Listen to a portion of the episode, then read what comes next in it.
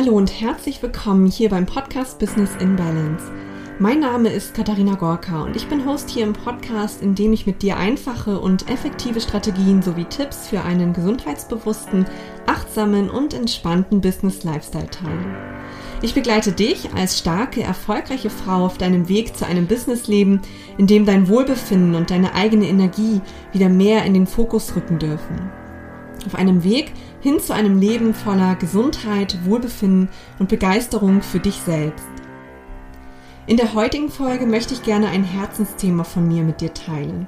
Ich möchte dir den Ayurveda vorstellen. Ich selbst habe den Ayurveda vor ein paar Jahren ganz unvoreingenommen und zufällig kennengelernt und mich seitdem immer näher mit der traditionellen indischen Heilkunde beschäftigt. Und vor zwei Jahren habe ich dann die Ausbildung zur ayurvedischen Ernährungsberaterin am Ayurveda Campus in Schwerin absolviert und integriere den Ayurveda inzwischen nicht nur in meine eigene Ernährung, sondern auch in meinen täglichen Lifestyle. Da ich persönlich sehr von den ayurvedischen Empfehlungen profitiert habe, biete ich inzwischen auch Ayurveda-Beratungen an und lasse einige der Grundprinzipien des Ayurvedas auch immer mehr in meinen Coachings und Mentorings mit einfließen. Und damit auch du jetzt von der Wissenschaft des Lebens, so heißt das Wort übersetzt, nachhaltig profitieren kannst, habe ich mir überlegt, dass ich in diesem Podcast ein Ayurveda-Spezial anbieten möchte, wobei es in den kommenden Folgen rund um das Thema Ayurveda gehen wird und wie du den Ayurveda ganz leicht und praktisch in deinen Business-Alltag integrieren kannst. Und mit der heutigen Folge gebe ich dir zunächst einen kurzen Überblick darüber, was der Ayurveda eigentlich ist und welche Rolle die fünf Elemente in der ayurvedischen Lehre spielen. Ich freue mich riesig, dass du heute zuhörst und wünsche dir jetzt ganz viel Freude mit dieser Folge.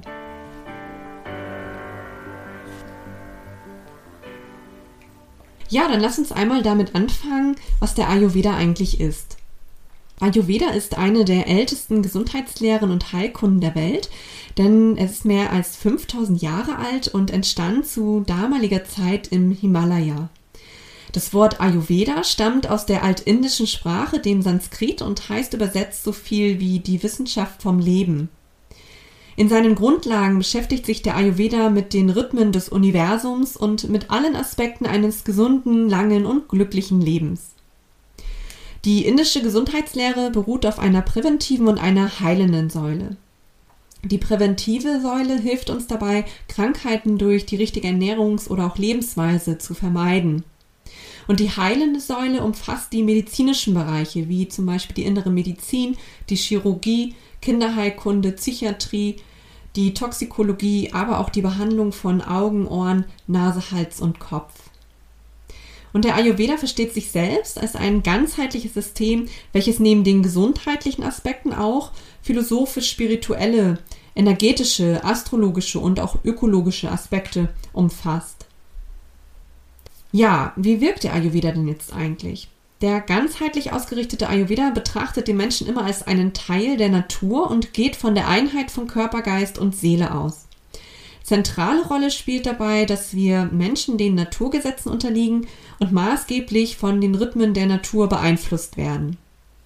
Unser Körper strebt von Natur aus nach Gesundheit und reguliert vieles selbst. Und der Ayurveda zielt grundsätzlich darauf ab, Krankheiten zu verhindern. Er versteht sich daher auch als eine Art Lebensstilmedizin und wirkt somit als präventives Gesundheitskonzept. Im Falle einer Erkrankung sucht und bekämpft die ayurvedische Medizin die Ursachen, indem es die Eigenschaften einer Erkrankung behandelt, statt nur Symptome zu behandeln oder auszukurieren, wie es in der modernen westlichen Welt ja üblich ist. Was ich so schön daran finde, ist, dass der Ayurveda den Menschen immer im Zusammenhang betrachtet und nicht nur isoliert sieht. Das heißt, dass alle Aspekte des Lebens, wie auch das Lebensalter, die Ernährung, die Psyche, die Jahres- oder Tageszeiten oder auch das berufliche Umfeld und die persönlichen Lebensumstände berücksichtigt werden. Kommen wir nun einmal zu den fünf Elementen, die eine ganz zentrale Rolle im Ayurveda spielen. Um das Verständnis für die Elementenlehre zu erleichtern, ist es wichtig, sich nochmal zu vergegenwärtigen, dass das ganze Universum aus den fünf Hauptelementen Feuer, Wasser, Luft, Erde und Äther besteht. Und diese Elemente sind Erscheinungen der Natur, aus denen eben alles um uns herum besteht. Die Pflanzen, die Tiere, wir Menschen, ja selbst die Jahreszeiten bestehen aus ihnen. Und die einzelnen Elemente unterscheiden sich durch ihre Dichte und Schwingung und nehmen jeweils eine Vielzahl gleicher oder auch ähnlicher Eigenschaften ein. Die ayurvedische Lehre betrachtet den Menschen zum Beispiel als einen Mikrokosmos im Makrokosmos. Und alles, was in der Natur beobachtet werden kann, finden wir deshalb auch in unserem Körper wieder. Hier manifestieren sich diese Eigenschaften der Elemente zum Beispiel im Gewebe, in den Knochen, den Zähnen oder auch den Zellen. Um gesund zu bleiben, hilft es uns, diese grundlegenden Energien in Form der ihnen innewohnenden Eigenschaften zu kennen und auch mit ihnen im Einklang zu leben. Ein Gleichgewicht seines Inneren, also seines eigenen Körpers, mit dem Außen herzustellen, ist im Ayurveda entscheidend, weil man weiß, dass wir von außen permanent beeinflusst werden, sei es denn über die Ernährung oder über die Lebensweise.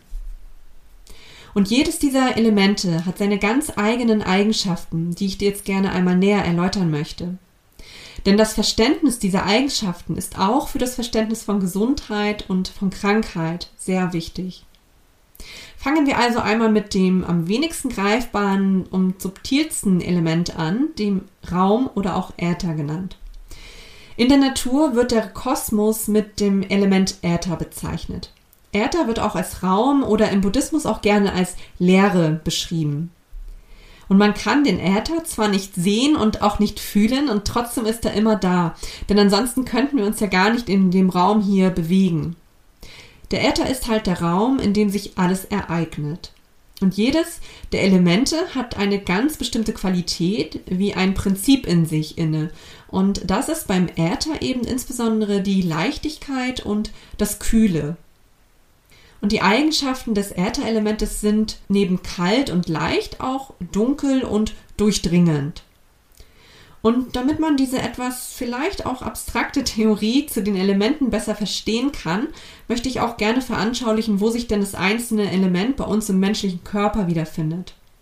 Und beim Äther ist es so, dass wir diesen Raum in den zahlreichen Hohlräumen des Körpers, wie zum Beispiel in Körperkanälen und den zahlreichen Zwischenräumen wiederfinden. Ein schönes Beispiel hierfür sind zum Beispiel die Knochen, die zwar auf der einen Seite sehr stabil sind, aber in sich trotzdem auch einen Hohlraum haben. Aber auch in den klassischen Hohlorganen, wie zum Beispiel das Herz, ähm, dem Magen-Darm-Trakt, die Lungen oder im Brustraum, finden wir dieses Element wieder. Weiter geht's dann mit dem Luftelement. Die bewegliche und dynamische Luft finden wir in der Natur ja überall um uns herum wieder, aber besonders auch im Wind. Und es spiegelt einfach das Bewegungsprinzip dar, weil es selber eben auch einfach immer in Bewegung ist. Im Körper wirkt sich dieses Element in den inneren und äußeren Bewegungen und Handlungen aus. Man findet das Element aus diesem Grund beispielsweise in der Muskelbewegung, dem Herzschlag, der Atmung oder den Nervenimpulsen wieder.